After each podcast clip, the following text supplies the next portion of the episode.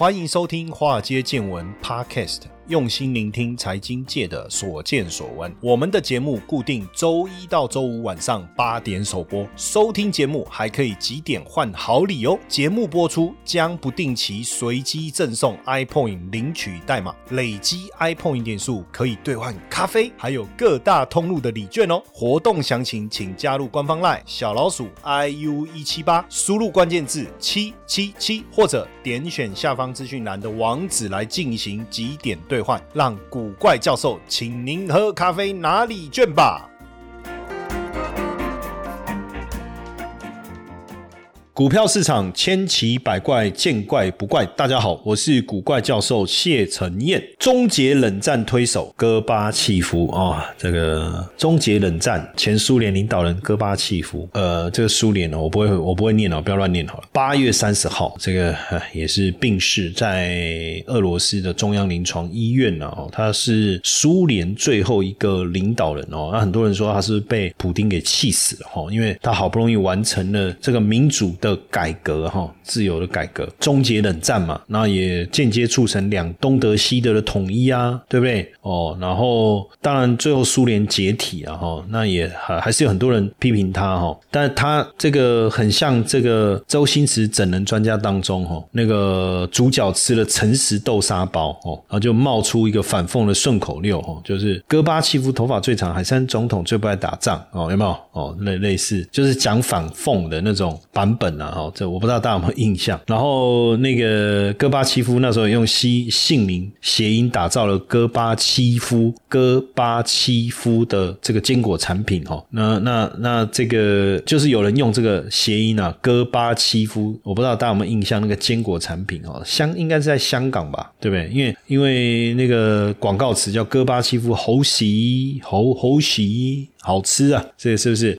大家有没有印象？这个这个我就没有了哈。戈巴契夫是苏联第一任也是最后一任的总统，然后苏联呢，苏联现在现在叫俄罗斯嘛哈。其实戈巴契夫晚年哦都在为生活跟公益在奔走，然后也拍广告代言 LV、必胜客，也到欧美演讲啊，也出了几十本书哦，也跟克林顿合作哦，帮这个音乐剧《彼得与狼》配音哦，还拿到当年的格莱美奖哦，真的还假？的哦，那戈巴契夫有出现在，我不知道大家知不知道出现在必胜客 LV 跟奥地利铁路的广告。呃，必胜客这一个广告，据说哈让戈巴契夫赚了一百万美金哦，但这个钱他是捐出去哦，给他的基金会去经营图书馆哈，他也给也也有帮 LV 代言哈，LVV 代言这个他坐在一个豪华轿车的后座上哈，然后经过这个柏林围墙哦，经过这个柏林围墙，柏林围墙就一小段。剩下没有拆的哈，然后他这个在他的位置上，他坐在车上，他看着外面的柏林围墙嘛哈，那旁边就放了一个 LV 包包这样子，哈，这这感觉很好哈。但是这个广告里面，当时 LV 的这个行销总监就跟纽约时报说，我们没有要传递任何的讯息，也没有任何的政治的暗示哈，这样子确实哈，他这个广告确实一定很影响很大嘛。对不对？那苏联解体，戈巴契夫也创立了一个非营利组织，叫戈巴契夫基金会。好，那希望对世界的历史啊、经济、政治啊去做一些研究，哦，做一些研究。其实之前戈巴契夫有提到他的退休金呢，他说如果用外汇计算的话，他的退休金大概一个月剩两块美金啊，因为通货膨胀啊、贬值啊什么什么什么的哈。然后戈巴契夫的退休金，当然媒体说是远低于俄罗斯的总统啊，所以他也要想办法出来赚钱哈，包括。到世界各地这个演讲，去英国、德国、法国和美国哈，那确实哈，他因为他需要这些钱来营运他的这个基金会哦，营运他的基金会。哎，那我刚才讲到他跟那个克林顿合作，这是在二零零四年，他们拍了一个音乐剧，就帮一个音乐剧配音啊，叫 Peter and Wolf 啊，就彼得与狼配音，拿夺得当年的葛莱美奖哦，看来真是蛮奇怪，就就是两个人这样。那当然也写书啊什么的哈，那。他那时候发一个音乐专辑，我还不晓得，在慈善拍卖会上被人家买走十万英镑哦。他那个发那个专辑好不好听我不知道啊，但但你看那影响力确实很大哈。嗯，来聊一聊这个孤独的改革者哦，来聊一聊这个孤独的改革者哈，终结二十世纪中。全球冷战对立局势，戈巴契夫哈，当然也引起全球就是他的离世啊哈，离开人间，这个也引起全球的呃舆论的哀悼跟回忆啦。像我们现在也是在回忆戈巴契夫嘛哈，但是他一直在强调他的重建跟振兴苏联的高远理想，可是其实并没有得到这个这个苏联应该说俄罗斯的支持跟谅解哈，所以应该是一个孤独的这个改革。者哈，那他绝对是二九零年代终结这个苏联跟美国冷战，然后开启世界和平的一个关键人物哈，真的真的是虽千万人吾往矣哎哦，虽千万人吾往矣。那他一度也要成为苏联王国的罪人哈，王国的罪人。英国。呃，有一个历史学家哦，就是在描述这个美苏谈判跟冷战结束的一本著作，叫做《冷战的结束》哈。这本书叫《The End of the Cold War》哈，一九八五到一九九一哦。那书里面就有提到哈，一九八五从担任这个苏共总书记开始，戈巴契夫已经很清楚，苏联的经济一直在恶化，没有办法支持这个国家跟美国就支支持苏联这个跟美国持续的一个争霸哦。所以你看，他已经他就说美苏带动。这个核子武器的对峙是一种恐怖的平衡嘛，对不对？可是却看起来是一个军事的威胁，但是也成为整个啊国家经济发展的一个包袱哈。因为军备竞赛吸走了太多的资源，那就导致这个民生经济啊哦无以为继哈。所以如果再不改革，就就完蛋了哦。所以这在当中曾经有一个小插曲哦，就是当时这个苏联引进的，就是啊让这个百事可乐哈独家贩售哦，那他很厉害啊，百事可乐。能够打进去哦，也是很厉害。然后怎么办呢？那是俄罗斯的卢布又又不值，就走出这个俄罗苏联就没有人要了嘛，哈。那所以他们就说，要不然要不然用这个这个这个那个那个伏特加，哎，刚开始死的时候哦，然后到后来因为量越卖越多，越卖越多，到后来百事可乐。就就接受了苏联的这个海军舰队哈，那为什么用苏这个海军舰队？因为当时冷战时期投入了太多的军备啊，在这些军事武器上面哈，所以反正结是冷战结束了嘛，这这这也用不到啦哦，那就卖给百事可乐，然后换了一堆百事可乐哈，对，那时候。就所以曾经有这样的一个戏剧性的一个一个发展，百事可乐曾经是全球前几大的这个海军军军队的战力哈。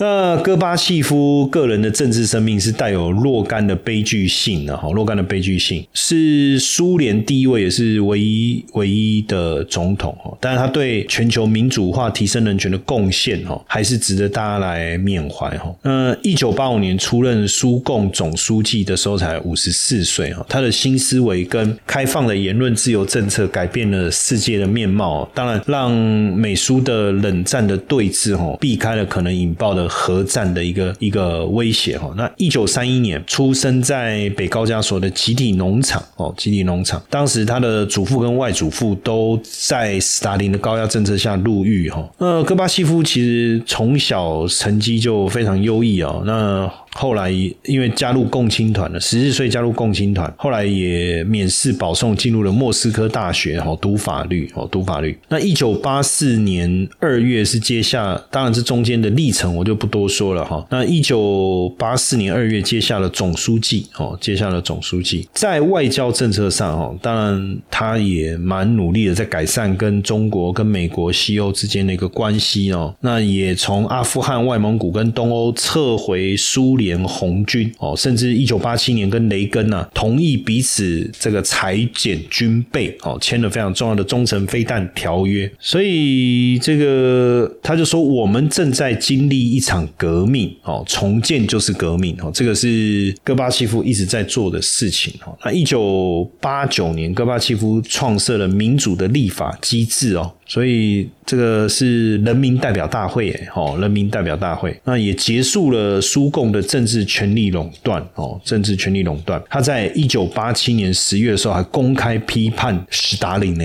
哦，公开批判斯大林，这个是相当的不容易，哈，相当不容易。但当然后来这个随着，当然现在他在看普丁，我就不知道他的是不是因为这样气到，哈。那当然后来他也一手拉把造就了这这个叶尔钦。哦，叶尔钦，这个是戈巴契夫亲手拉把了哈。那在戈巴契夫的批准之下，哈，分隔柏林的围墙，在一九八九年十一月九号开放自由通行，哦，自由通行。哎，这个苏联瓦解，哈，苏联就瓦解，柏林围墙拆毁，哦，那美苏冷战就结束了，哦，美苏冷战就结束了。当然，他做了这些事，我们在看啊，是觉得对全球的。应该是说民主化的进程带来非常大的贡献的哈，但是不知道哎，他们自己的政治人物好像不是那么样的认同了哈。那解体苏联、终结冷战、推倒柏林围墙哦，所以你可以讲戈巴契夫应该是二十世纪最伟大的领袖嘛哈。一九八五年，戈巴契夫在制定改革计划的时候，当初他两个目标，一个就是重振苏联低迷的经济，还有一个就是彻底改革政治的进程。哦，那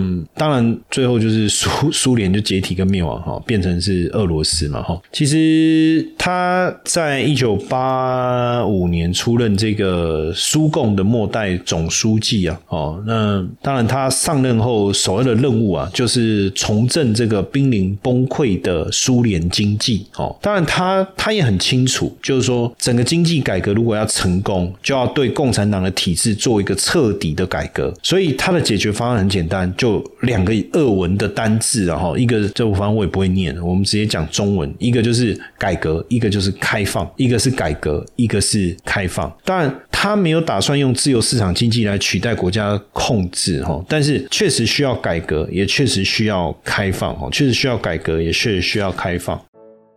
品一口好酒，搭配浓郁巧克力，层次交叠，刺激舌尖上的味蕾。邀大家一同来品好酒，聊威士忌的投资魅力。现场特别邀请威士忌投资达人，为大家分享年赚四十趴的投资故事。那我也将分享固定收益金融产品的投资心法。两个半小时的内容，含金量超高，不容错过。九月三十号晚上七点半到十点哦，古怪教授威士忌品酒。会报名限额十位，早鸟优惠价开放中，点选资讯栏网址立即报名，加入赖 OA 小老鼠 iu 一七八，输入关键字 ws。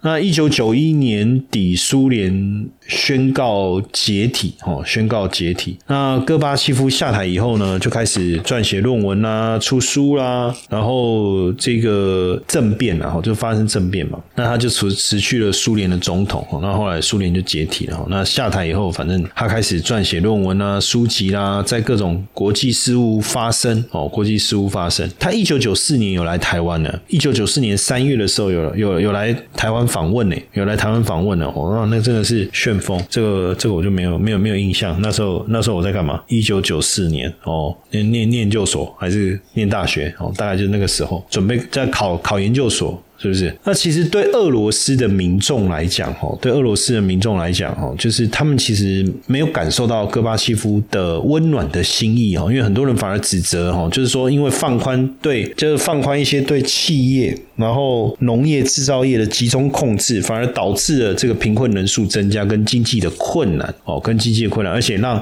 苏联丧失了超级大国的地位，哦，这样。但真正的问题是什么？哈，真正的问题，其实这个是戈巴契夫基金。会的一个政治学家，他讲，他说，真正的问题是戈巴契夫把自由引入了社会，但是俄国人不知道如何善用自由，因为好几代的人民都在强硬的集权主义的政权之下，那他们早就被剥夺了所有基本的人身自由，那怎么克服？他说需要三四代的进化嘛，他需要三四代的进化，哈，这他他讲的就是这样，哈，确实哈，因为过去他的祖父也曾经因为在大。清清洗期间哈，被视为国家的敌人哦，视为国家敌人，所以他才会有有这样的一个一个改革的一个想法哦。那他的领导风格其实是脚踏实地、开放的作风，他街头跟民众接触啊、讨论啊、跟年轻人互动啊。他公开政策也是说要提供大家更大的自由，你们可以说出你们想说的话，不用担心受到报复哦。那这个确实是一个呃非常大的一个转变哦，大的转变哦，非。常大的一个转变。那不知道大家知不知道，这个对我们来讲，哈，就是麦当劳啊、肯德基啊，这个其实司空见惯，对不对？就是美国的洋玩意儿嘛，是不是这样子？哈，那这个冷战时期开放以后啊，一九四七到一九九一，这个是整个世界就是苏联、美国两极化的分化嘛，哈，等于是冷战时期的两大阵营哦。那时候苏联、美国就是断交嘛，过去有很多的电影，很多很多都在拍这个两呃冷战战时期苏联、美国的那个间谍战，有没有？那刚好那个时候，美国本土串起的这个麦当劳迅迅速的在全球开设店铺，哈，那但是就是没有办法进到苏联。不过在一九八九年的时候呢，发生了一个很大的一个转变哦，那时候是戈巴契夫统治苏联的末期，那苏联也决定利用资本主义市场的热钱来去解决长期军备负担造成的苏联经济不景气的一个问题，哈，所以在一些不是属于国家安全领域的民营生意上，他们就开放外资的进入，哈，那当时他们就同意美国的麦当劳。那这个真的很多人就说哇，战斗民族就是战斗民族哈！麦当劳进来就在哪里？就在莫斯科开了第一家哦，而且呢，座位呢将近一千个，店员六百多人哈，六百多人。其实以现在我们常见的规模来看呢，大概五十个位置，那个是应该是大大的店了嘛哈。而且那时候就是将近一千个位置哦，你去想一下，那多大的麦当劳！啊然后二十七台收银机，二十七台收银机，然后在一当当时一九九零年一月。三十一号开业第一天一早就五千个人在麦当劳门前等着排队，所以你说一千个位置还不够坐呢，还不够坐，大家其实都充满了好奇啊，觉得说这个就是传说中的资本主义的味道哈，资本主义的味道。然后再来这个呃，有更早的时候我讲有百事可乐嘛，然后麦当劳嘛，对不对？那百事可乐旗下还有必胜客。那那时候，呃，你可以讲戈巴契夫在推行经济改革啊，哦，像麦当劳啦、必胜客开始进入俄罗斯哈。那俄罗斯人也开始品尝西方资本主义的味道嘛，对不对？不过确实，苏联经济的崩溃哦，那卫星国的独立，那超级大国一夕之间就解体了哈。那苏联解体以后啊，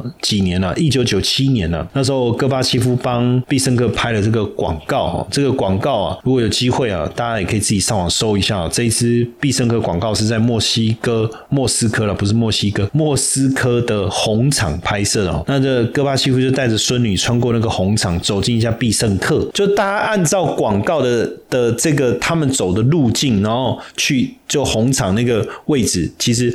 那个那一家店不是必胜客，是一个珠宝店。那真正的必胜客是在另外，他们拍的是在另外一个地方哈。但这个很有象征意义嘛，就就是告诉你说，哎，你看我这个店开在红场，对不对？然后餐厅中有一家人看到戈巴契夫哈。然后那个父亲跟儿子就开始吵起来哈，就是说父亲就说都是因为他，我们的经济才混乱。然后那个儿子就讲都是因为他，我们才有机会，好不好？然后父亲又说因为他政治才动荡啊，儿子说因为他我们才有自由哈。这个所以你看年轻人的角度就不一样嘛哈。那这个必胜客这个广告是在一九九八年一月播出的哈，当时大量的俄国媒体哈批评戈巴契夫为希望的西方品牌代言。演了哦，那加上戈巴契夫在俄罗斯当时的声望已经达到谷底了，所以播音的地方就没有俄罗斯了哦。所以刚刚我们讲到孤独的改革者嘛，你看他在俄国内外的形象评价差异非常大，所以实际上俄罗斯可能也没有准备好接受资本主义跟自由市场哦。所以确实哈，就是哎，他们就是你知道在拍广告有一个小插曲哈，就是其实如果有人找我去拍披萨的广告哦，如果有人啊要找我拍披萨的广告。哦，我这边已经示出善意了哦，哈，然后就说他不可以吃披萨这样象征西方文化的食物，尤其是在镜头面前。整个广告，如果你去看那个影片，确实戈巴西夫没有吃，吃的是他的孙女，哈。但当然，如果你找我拍广告，我会吃啊，哈，这你不用担心，哈。但所以你看嘛，所以其实确实不容易哦。我我讲光从拍广告这件事情，他就吃披萨，拿起来就咬下去，有什么不行啊？不对啊，披萨是这个西方资本主义社会的食物哦，哦。所以不可以吃哦，小朋友就无所谓了哈。那据说这个整个广告是一百万美金哦。那为为什么食物之前很多人找他拍他都不要？那为什么很多广告商啊，西方的广告商找戈巴西夫他都不要啊？这个必胜客他 OK，他说就食物嘛，为了民众，为了食物嘛。哦，哎，可是后来二零零七年拍那 LV，那 LV 又不能吃，哦，那那是什么原因就就不知道了哈。那所以。戈巴契夫卸任之后啊，其实人生还是非常的精彩哦。一九九四年访问台湾哦，中间也做了广告的代言。我刚才讲的必胜客哦，二零零七年 LV。其实一九九六年，戈巴契夫当时有以中间派的这个这个角色去角逐总统大位哦，只是得票率连一趴都没有哦。不过也好哈，因为因为那时候。败选帮了戈巴契夫一把，因为叶尔钦一直试图要钳制戈巴契夫。那所以如果这个选举的结果，他只有得票率连一趴都不到，那有什么好担心他的哈？呃，其实他后来也确实哦，就到各国演讲啊、巡回啊，然后就谈他的理想啊，谈他的理念哦。其实改革呃，开放改革一直是他的施政的一个重点哦，后期啊，后期的一个重点。呃，根据这个新闻资料跟纪录片呢，哈，就是戈巴契夫身边只有一个管家跟一小群维安人员哦，然后反正三不五时他就去看一看自己的基金会了。其实，哎，从最近这个俄罗斯普丁看他跟乌克兰这个，然后再看看戈巴契夫。哎，你就会发现一个国家的命运啊，掌握在少数人的手上，而这些领导人在想什么，也决定了这个国家未来的方向哦。所以不得不慎思啊，不得不慎思啊。那从今天从这个戈巴契夫的故事跟大家聊一下哦，也希望不知道我不知道，就是当时我就想说，因为稻盛和夫、戈巴契夫两个，当然我不认识他们，他们不认识我。对不对？那你说我认识他们吗？坦白讲，我连跟他们讲过话的机会都没有，连跟他们讲话的机会都没有。大部分从看他们的书籍啊，或者以前念书的时候会谈到这些人物嘛。但确实，他们做了很多整个人类史上，我觉得是。可以被记录上史册的这样的的事情，所以我也就想想说啊，那我们来聊一聊好了。当然跟投资有没有关系？没什么关系。但是这些故事，我觉得应该还是蛮有趣的啦。哦，应该还是蛮有趣的。说起来，其实讲这种讲这种话题也也蛮难讲的。为什么？因为你不能用很有趣的方式去谈一个离开我们的伟大的历史人物嘛。哦，这又不是朱自清那个朱自清的背影哦，就是看着父亲跨越。然后掉的橘子掉了满地，然后去捡那个橘子，是不是这样？就为什么突然扯到橘子？因为因为想到必胜客嘛，食物嘛，好，就 顺便想到橘子。